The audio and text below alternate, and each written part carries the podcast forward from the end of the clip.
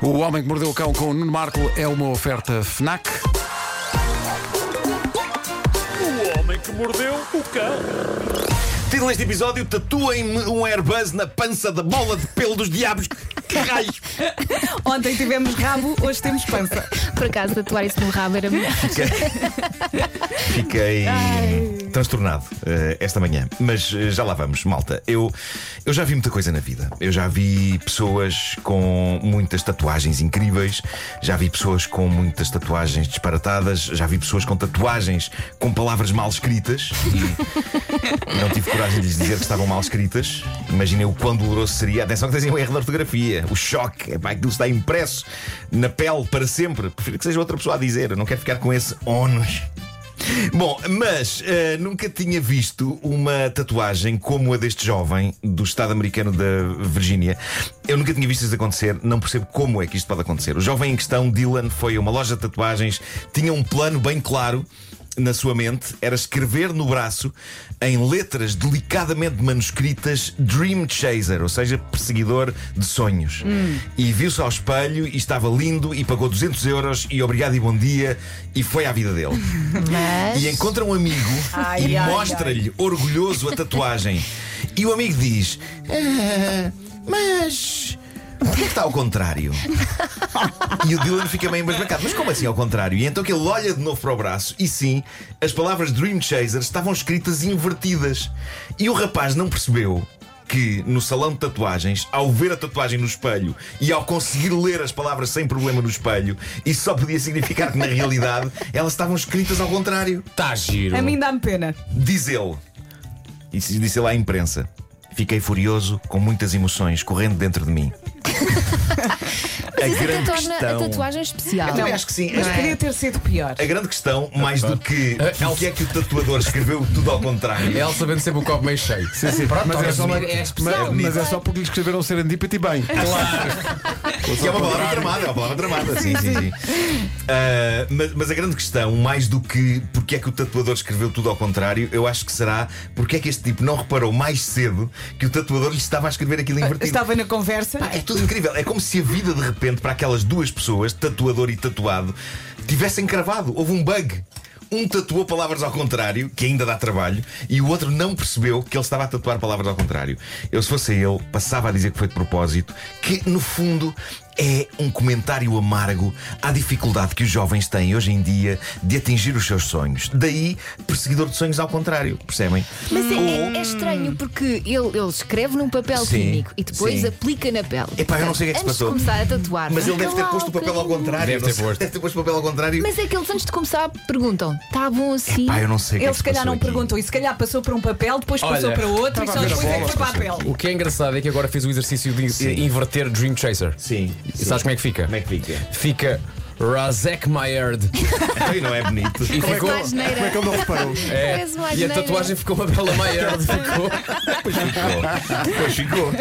Ah, mas, mas pode também, ele, ele- se se ele assumir que aquilo agora está assim e não mexer, pode também significar que às vezes uma pessoa não persegue os sonhos, mas são os sonhos que a perseguem a ela. Pois é. Não sei, nada, nada disso faz sentido. Voz de Doutor Paixão. Ai, Faz ai, ai, ai. essas coisas profundas. É não isso, é isso. Ah, mas Tanto no tempo fundo. para fazer uma tatuagem quando faz fundo- da asneira, já viram? Ó senhor, vai tirar isso do braço, tira isso do braço e faça de novo.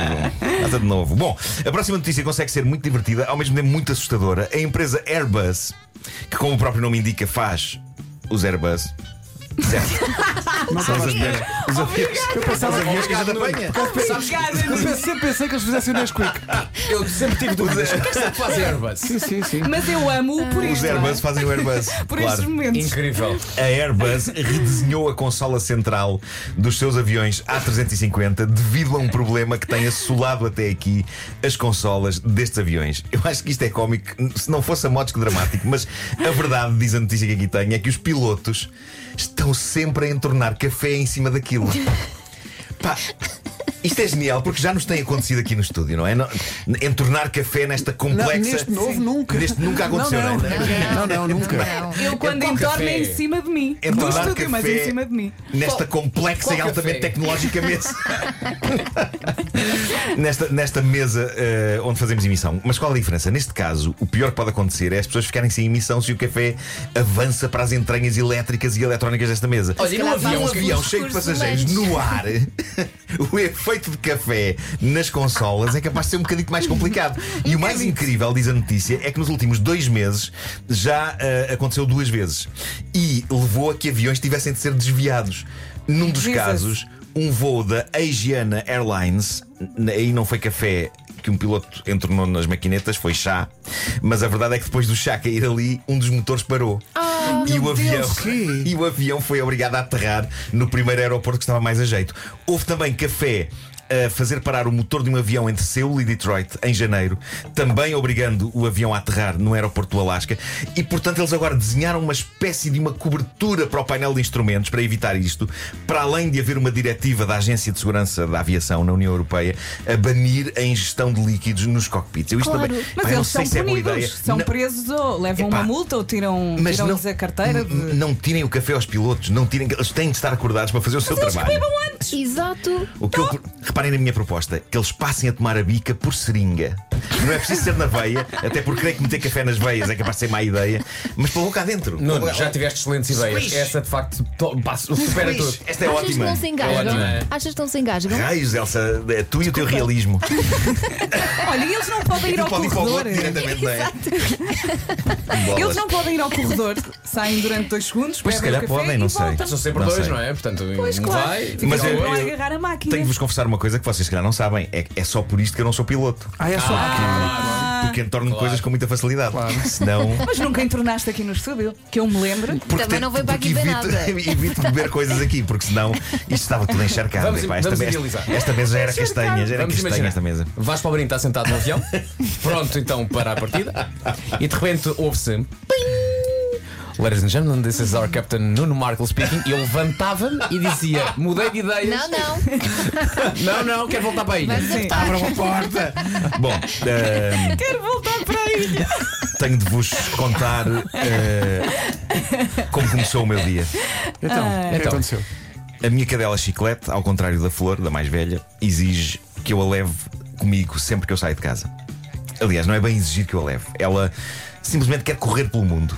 E É portanto. como os filhos, não é? Desde que a tenho, as minhas saídas de casa são caos e horror, porque apesar dela estar a crescer, ainda é pequena o suficiente para se esgueirar por uma fresta do portão no momento em que eu o estou a fechar. E, e tenta incessantemente fazê-lo.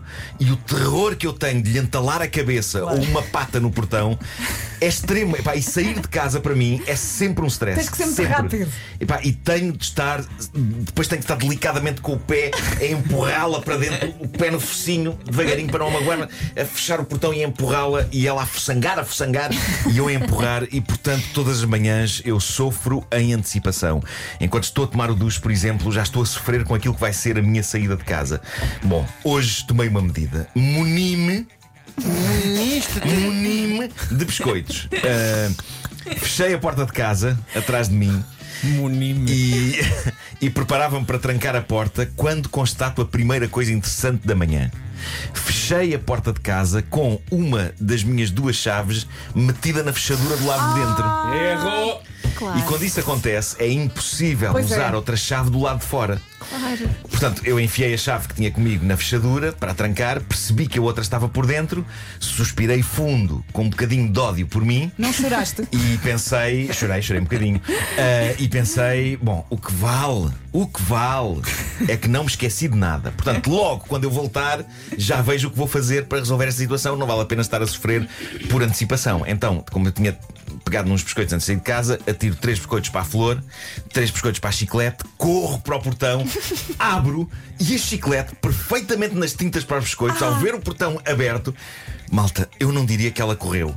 Eu diria que Ela a voou. velocidade que ela assumiu foi de tal ordem que eu acho que ela basicamente teletransportou-se para a rua. E eu penso, filha da. Polícia. Mamã? Ela fez o que sempre faz, olhou para trás para mim, como quem diz, vens, não é? Eu olhei para ela, eu digo, nem penses. E ela evacua naquilo que eu digo e desata a correr pelo bairro, mas a correr como se fosse um galgo. Estamos a falar daquela Freedom. bola de pelo. Vocês conhecem aquela bola de pelo?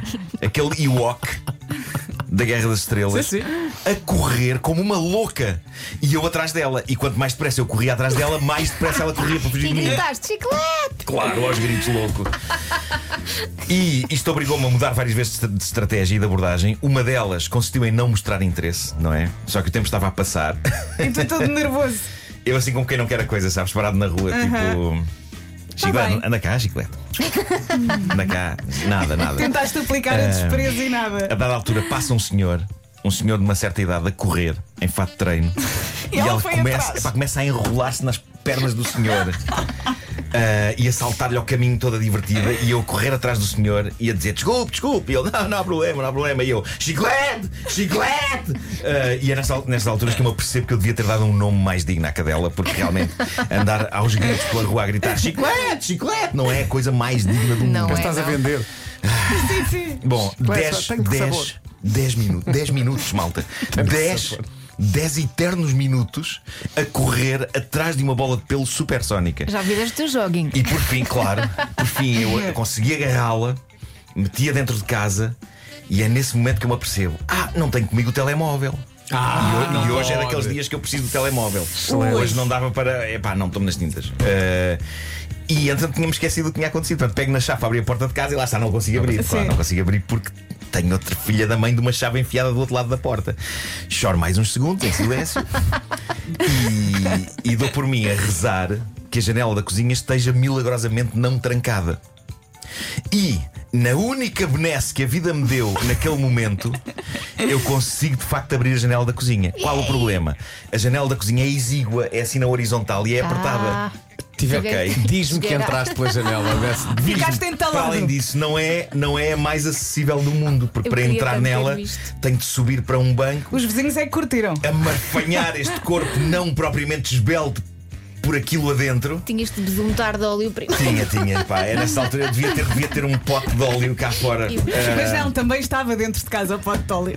E, e além disso, por baixo da janela, do lado de dentro, está o lava-loiças e está a torneira, e são tudo coisas que podiam facilitar. Logo a seguir à janela, da parte Logo de a seguir à janela. Portanto, entraste e caíste no lava-loiça. Aquilo atrapalha. E eu não sei como é que me enfiei todo torto pela janela adentro, caio de rabo no lava-loiças e fiquei encaixado como se estivesse de repente num filho da mãe de um penico.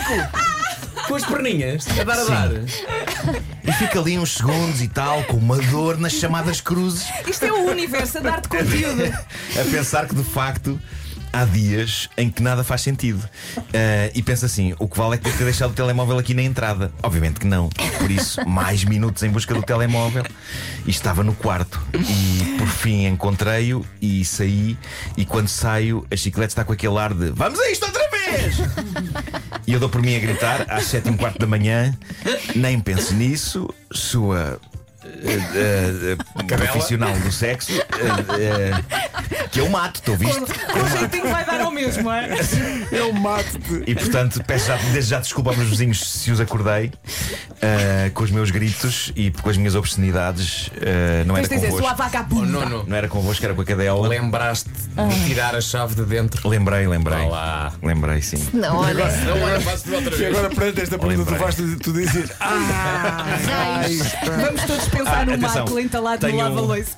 Tenho um pequeno recado do meu filho. O meu filho eh, pediu-me se eu podia falar do canal dele, Marklecraft, no YouTube, onde ele vai ensinar as pessoas a jogar Minecraft. Ah, vamos juro. a Ah, isso. boa. É giro. O Homem que Mordeu o Cão foi uma oferta FNAC, chega primeiro às novidades. Nuno, É posso pedir para fazeres uma página de banda desenhada só com a tua entrada pela janela e aterrar no lava-loiça? Por favor.